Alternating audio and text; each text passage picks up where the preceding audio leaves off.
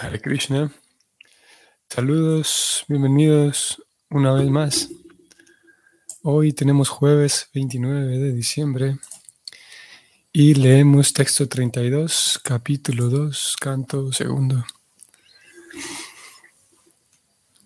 Om Namo Bhagavate Vasudevaya. Om Namo Bhagavate Vasudevaya. Om Namo Bhagavate Vasudevaya.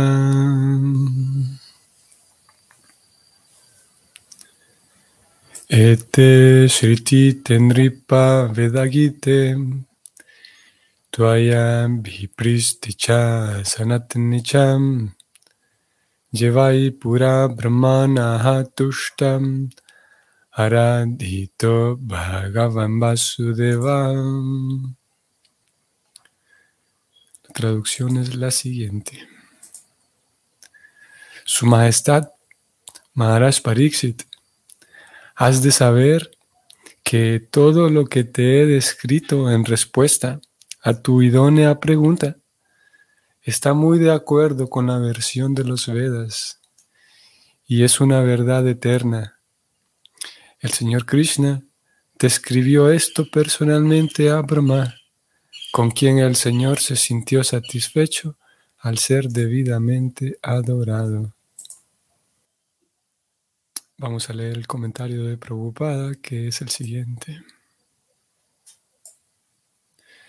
Los dos diferentes o las dos diferentes maneras de llegar al cielo espiritual y con ello lograr emanciparse de todo el cautiverio material, es decir, o bien el proceso directo de llegar al reino de Dios, o el proceso gradual de ir a través de los demás planetas superiores del universo, se presentan siguiendo exactamente la versión de los Vedas.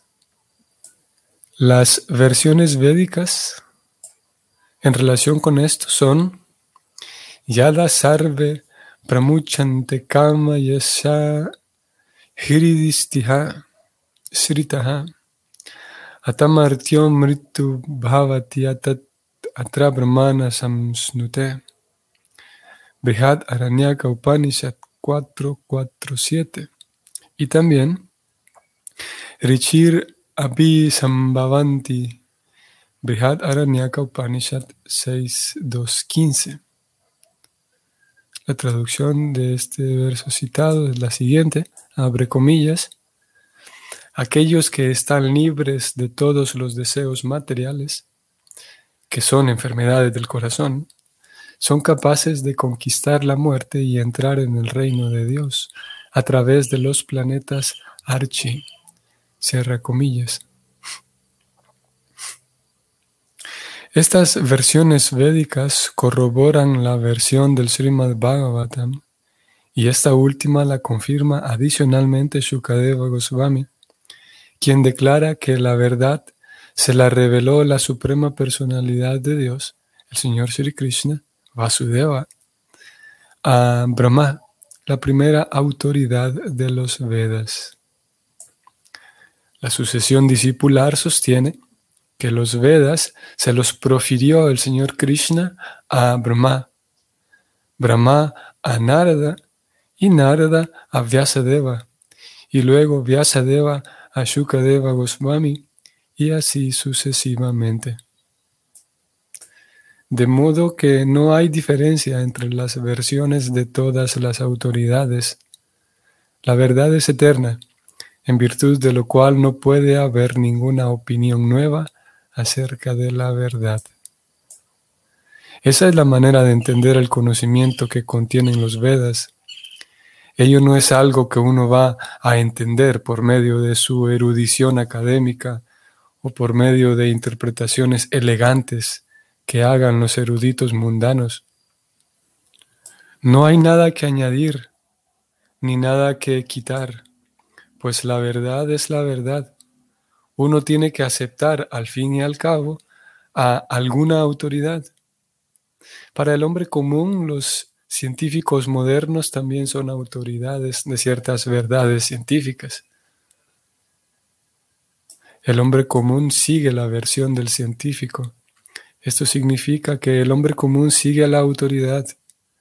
El conocimiento védico también se recibe de esa manera. El hombre común no puede arguir acerca de lo que se encuentra más allá del cielo o más allá del universo. Él debe aceptar las versiones de los Vedas tal como las entiende la sucesión discipular autorizada. En el cuarto capítulo de la Bhagavad Gita también se declara que ese es el mismo proceso a seguir para entender la Gita. Si uno no sigue la autoridad, autorizada versión de los acharyas, buscará en vano la verdad que se menciona en los Vedas. Fin del comentario. Bueno, entonces también en el verso de ayer termina toda, la, toda esta gran sección en, este capítulo, esta sección temática que abarca la respuesta a la pregunta de Parixit. Recordamos la pregunta de Parixit está relacionada con su propia situación, como generalmente ocurre. Uno tiene interrogantes relacionadas con lo que está viviendo con su propia realidad, sus, propias circunstancias. Y es lo mismo que hizo Parixit. Vemos que hay esa, esa naturaleza orgánica, digamos, en, en, estas historias del Bhagavatam. Vemos que son personas muy como nosotros, o nosotros somos muy como ellos, en el sentido de que Parixit tenía una, una, un interés muy grande. Y la pregunta que él hace está vinculada con algo que a él le interesa. Y es que él está a punto de morir. Y es, una, es un interés urgente. Está a punto de morir eh, dentro de unos días. Acaba de recibir una maldición. Por lo tanto, pregunta, ¿qué hacer al momento de la muerte? Y como nosotros sabemos, hemos venido estudiando todos estos días, sabemos muy bien que esa pregunta de Parixit algunos de ustedes quienes estaban presentes cuando estudiamos acerca de la pregunta. Esa pregunta, si bien es verdad, estamos diciendo de que este personaje, estos personajes son muy como nosotros, en, ciertas, en ciertos sentidos difieren mucho. Y es que es similar a nosotros en el sentido de que pregunta algo relacionado consigo mismo. Pregunta algo que, que a él le interesa, es un interés genuino. Sin embargo, en algo que difiere y mucho es que el objetivo de su pregunta, él, preguntó concretamente cuál es el deber de una persona que está a punto de morir. Y lo que lo difiere a él de una persona común es que él pregunta no con la gran esperanza de que el maestro le regale una receta para evitar la muerte. Él no pregunta motivado por el miedo, no es que esté con gran miedo porque se va a morir y, sí, porque no sabe lo que va a ocurrir y está desesperado por encontrar un método, una forma para esquivar la muerte, sino al contrario. Él sabe muy bien, Parixit, quien preguntó, sabe muy bien, porque recordarán que leímos de esto cuando, cuando del carácter de preocupada, señalaba ahí que estas personas eran educadas en la vida espiritual y tenían información acerca del alma, acerca de la vida en general, que abarca la vida espiritual. Por lo tanto, él sabía que voy a morir, lo cual es posiblemente una, una transición difícil, pero en fin de cuentas natural, la muerte. Y él sabía que existe un, como hoy por hoy se dice, un más allá. sabía que existe que el alma sigue existiendo. Por lo tanto, Parixit le pide respuestas a su maestro en relación a la muerte y le pide que por favor le hable en términos prácticos de qué hacer, pero no qué hacer para evitar la muerte, sino qué hacer para morir de tal manera que, que su siguiente vida sea, sea de la, eh, acorde con las necesidades del alma. para no echar a perder, para no estropear su, propio, su propia alma. Y es lo que él pregunta. Y entonces eh, su maestro Shukadeva Goswami responde. Eh, si ustedes recordarán, él responde de manera puntual, sin dar muchos rodeos. Él dice, lo mejor que se puede hacer es que una persona centre su mente en pensar y en servir a Dios. Y esa es la, respuesta inmediata. Luego desarrolla un poco más la, respuesta, da toda una, todo un capítulo que se despliega a partir de esa, esa respuesta. Y ahora aquí estamos nuevamente. Sukadeva Goswami vuelve a cerrar su, su, su participación. Y él dice, ok, Pariksit, ya te respondí. Y tienes que saber que, te informo que todo lo que te he dicho, a la respuesta que, que, buscabas, toda mi respuesta, eh, está muy de acuerdo con los Vedas. O sea, es autorizada.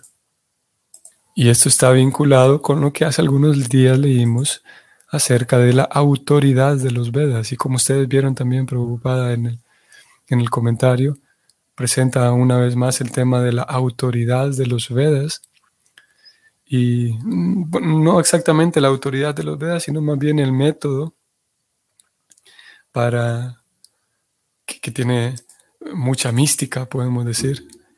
Ese método que, que se requiere para poder captar y poder eh, em, absorber la versión, no, la información que podemos encontrar en los Vedas. Y él aquí habló entonces de la sucesión discipular. Ustedes sabrán que Prabhupada también citó aquí esa dinámica que hay entre la ciencia, lo que conocemos hoy como ciencia moderna, o la ciencia, que más técnicamente podríamos decir que es el empirismo, o el, el empirismo, la ciencia empírica. La ciencia empírica que es aquella que todo lo necesita medir, digamos, todo lo necesitan medir con, distancias y temperaturas y densidad. Eh, eh, de eso se ocupa la ciencia empírica, en sacar medidas y comprobar esas medidas con números. Y hoy por hoy estamos acostumbrados a cuando decimos ciencia, inmediatamente lo que viene a nuestra cabeza es científicos empíricos, que como digo, tienen que su método es medir con, números aquello de lo que se ocupan. Sin embargo, la ciencia, y algunos días atrás también hablábamos de cómo una ciencia en realidad tiene ciertos, ciertas características y la ciencia necesita un respaldo teórico, por ejemplo, necesita un respaldo escritural. Eh, la ciencia también tendrá necesariamente eh, científicos, personas dedicadas únicamente al estudio. Y la ciencia se ocupa de respuestas, de, buscar la verdad. Y, aparte también, finalmente, la ciencia tendrá, eh, respaldándose en la base escritural, en la base teórica, siempre tendrá la cualidad de que puede ser llevada a cabo en donde sea. cualquier ciencia puede ser llevada a cabo. Si una persona se educa un poco en ese campo, puede llevar a cabo un experimento científico donde se encuentre. La ciencia no se limita a que solo los hombres o solo las mujeres pueden hacer ciencia, o que solo en cierto lugar, solo en las montañas, pero en, las costas, no, cosas así. Es la, es la universalidad de la ciencia. ¿Por qué? Porque la verdad es universal. La verdad es verdad en todos lados. Prabhupada habló aquí de la verdad también. Y si la verdad es verdad en todos lados, la verdad es verdad para todo el mundo, para hombres y para mujeres, y en todo lugar. Por lo tanto, la ciencia se puede llevar a cabo en donde sea, porque la ciencia se ocupa de la verdad, de buscar la verdad y buscar respuestas. Y la, la verdad espiritual, o vamos a decir mejor, la ciencia espiritual, es eso, es indudablemente una ciencia también. Y a pesar de que, como dijimos, con el paradigma eh, común y de las masas, eh, se comprende que ciencia es solamente aquella ciencia empírica, que todo lo tiene que medir con números. La ciencia espiritual entonces podemos estudiarla a través de la sucesión discipular. Y la sucesión discipular requiere, incluso podemos decir que exige, que para que el estudiante, para que el alumno reciba educación y reciba toda la información de la ciencia espiritual, la sucesión discipular espera y exige que haya sumisión en el discípulo. Porque la ciencia espiritual está más relacionada con el carácter de las personas. Y leímos y estudiamos de esto hace un par de días atrás cuando hablábamos de la autoridad de los Vedas, autoridad, perdón, de, sí, del conocimiento védico. Y es que esa sucesión discipular mantiene viva la ciencia espiritual en su propio carácter, decíamos. Por lo tanto, esas personas esperan y exigen que el estudiante tenga un carácter base. Obviamente, las autoridades védicas, la sucesión discipular, no exigen que el alumno tenga un carácter perfecto, porque justamente en eso consiste el, el proceso, que uno va limpiando su carácter, limpiando su comprensión de la vida, su comprensión de Dios. Sin embargo, sí hay, una, hay un comportamiento base que se espera y ese comportamiento base podemos incluir aquí el respeto, la sumisión y también, obviamente, la inteligencia. Podría dar la impresión de que alguien podría concluir de que, ah, bueno, la sucesión discipular le pide a uno que uno sea sumiso. Por lo tanto, seguramente la sucesión discipular solamente quiere seguidores ingenuos, bobos y tontos para que sean eh, religiosos, ciegos y dogmáticos. Y eso, eso sería una mala conclusión. La sucesión discipular espera que haya sumisión, pero para otorgarle al discípulo, para otorgarle al estudiante plena inteligencia, para que el inteligente estudiante sepa conducir su propia vida sepa en ciertos momentos, porque claro, el maestro espiritual no va a estar todos los días conmigo para saber cómo solucionar tal o cual cosa, cómo proceder. Por lo tanto, la sucesión discipular, el maestro espiritual, representante de toda la sucesión discipular, busca que uno o que el estudiante haga uso de su propia inteligencia y por un lado tenga y, reviva esa relación íntima e individual con Dios.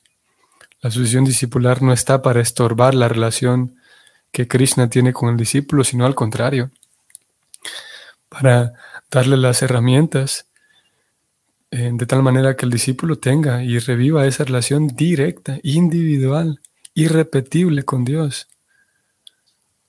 Es directa, y al mismo tiempo para que el discípulo sepa utilizar su inteligencia, su creatividad, sus recursos para saber llevar su vida cotidiana de la mejor manera, de manera más inteligente.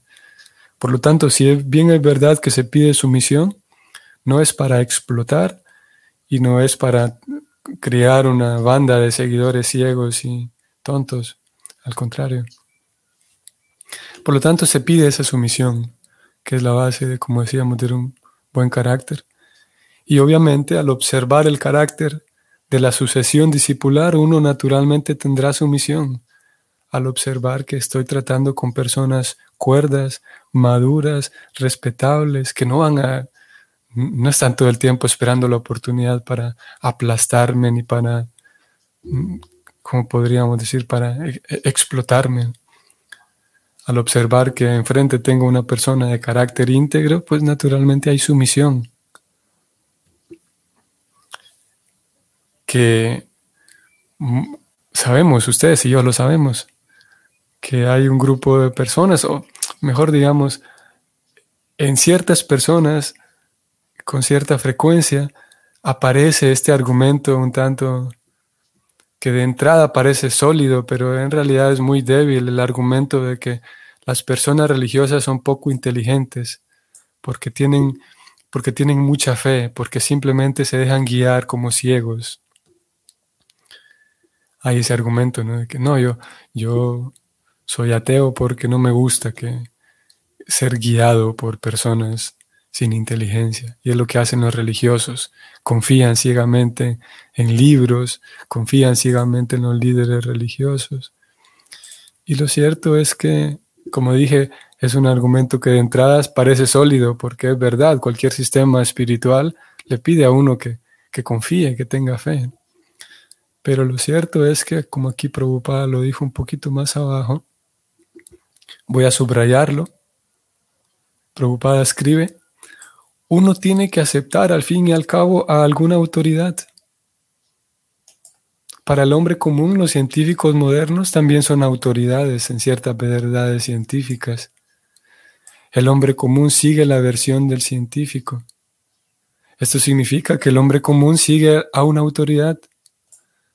Y como ya sabemos, lo hemos dicho, lo hemos mencionado también, es imposible para una persona ordinaria de a pie sentarse y corroborar todas las ecuaciones científicas. La única opción que le queda es seguir con fe lo que un grupo de científicos diga, seguir con fe lo que una comunidad de científicos diga. En fin de cuentas, no hay, como decíamos hace unos días, no hay la posibilidad para el hombre común corroborar todo lo que dicen los Vedas o corroborar todo lo que dicen los científicos.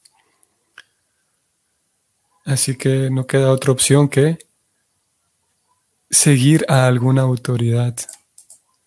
Y nosotros, al menos quienes estamos en la escuela de la sucesión discipular, preferimos eh, em, darle prioridad a seguir la autoridad védica o principalmente la autoridad de la sucesión discipular debido a dos razones. Bueno, hay muchas otras, pero, o hay otras razones, pero principalmente dos. Una de ellas es que la, eh, esa autoridad védica, esa sucesión discipular, manifiesta en su propio carácter cualidades eh, em, palpables, cualidades de personas respetables. Número, esa es la primera razón. Y la segunda es que aquellas aquel método que la sucesión discipular entrega a nosotros, nosotros podemos darnos cuenta de que es algo real, con la práctica, con el laboratorio. Hablábamos hace un tiempo atrás de el, llevar a cabo ciertos laboratorios, me regala a mí la, la experiencia de que un momento, esto es algo distinto, que realmente esto me otorga una satisfacción, tiene un sabor, ciertas actividades, ciertos laboratorios en el bhakti me regalan una experiencia que es distinta. Y a veces con actividades muy simples, con simplemente sentarme allí y cantar en el kirtan, por ejemplo. Por lo tanto, me doy cuenta de que esas autoridades de la sucesión discipular no están jugando y están presentando ante mí una realidad mm, eh, muy palpable, que es la realidad espiritual. Mientras que para algunas personas algunas personas que confían ciegamente y a veces de manera dogmática en la ciencia siguen señalando que los religiosos están mal por confiar ciegamente en, libros y en líderes. Obviamente que dentro de los ambientes religiosos, obviamente y claramente, hay líderes que lo son simplemente por el nombre, que terminan siendo charlatanes y sin duda que los hay. Hay charlatanes que lo único que quieren es hacer eh, dinero o conseguir más seguidores y en nombre de que de cosas espirituales terminan haciendo tonterías, terminan hablando tonterías. Sin duda que eso lo hay. Y es comprensible porque algunas razones rechazan a cualquier sistema religioso pensando que todos son charlatanes. Eso es comprensible. Por esa razón que la, misión de Prabhupada busca eh, distribuir este conocimiento y la misión de Prabhupada busca que, pongamos seriedad en, los laboratorios del Bhakti, que pongamos seriedad en, en la vida espiritual. Y como decíamos hace unos días también, la sociedad misma necesita más personas inteligentes, más personas cuerdas.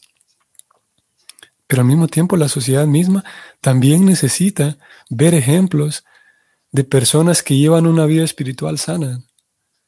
para que el hombre común se dé cuenta de que, hey, un momento, sí hay grupos espirituales, sí hay personas que llevan una vida espiritual y que se les ve satisfechos y que son inteligentes y que tienen agudeza mental, por ejemplo, no son simplemente eh, bobos y tontos, sino que ven que qué curioso conversar con una persona, con un Vaishnava que tiene mucha claridad mental, mucha agilidad mental para comprender lo que está sucediendo socialmente. eso necesita también la sociedad. Personas, Vaishnavas, que, que tomen en serio a la, a la sucesión discipular y que, y que sigan a la sucesión discipular, porque seguir la sucesión discipular nos regalará satisfacción. Y en general hay una cantidad muy grande de insatisfacción en las personas. Y en la medida en la que alguien, como ya lo sabemos, se aferre a la economía para salvar al mundo, eventualmente tendrá insatisfacción. Y todas las propuestas para reparar la sociedad no van a dar plena satisfacción al alma.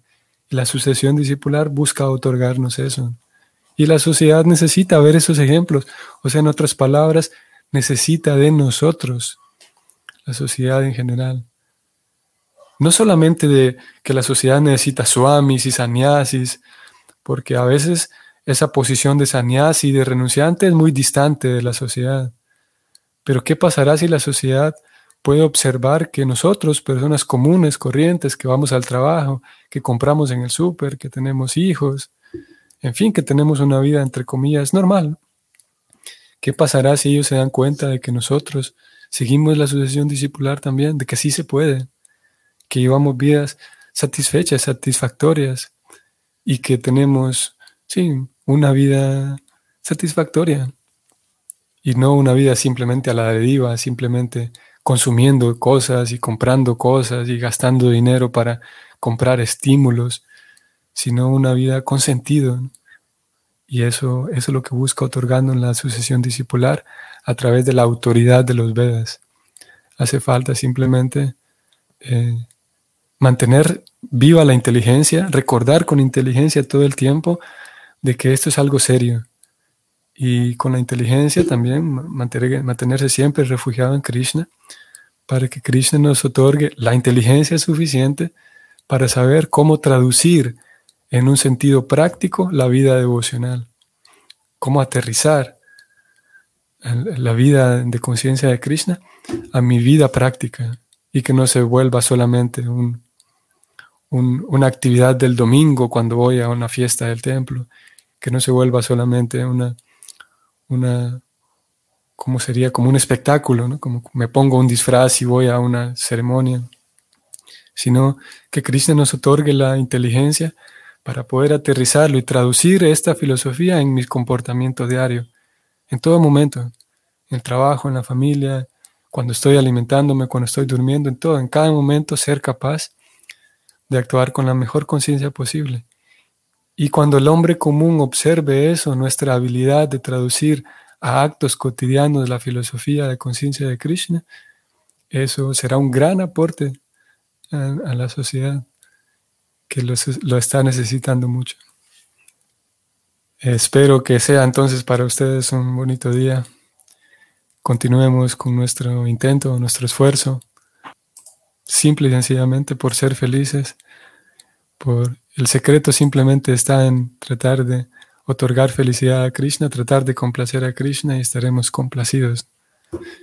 Y estará complacida también la sucesión discipular, toda la línea, enorme línea de grandes generaciones y generaciones de santos y sabios que desean también que seamos felices y que la humanidad en general también lo sea.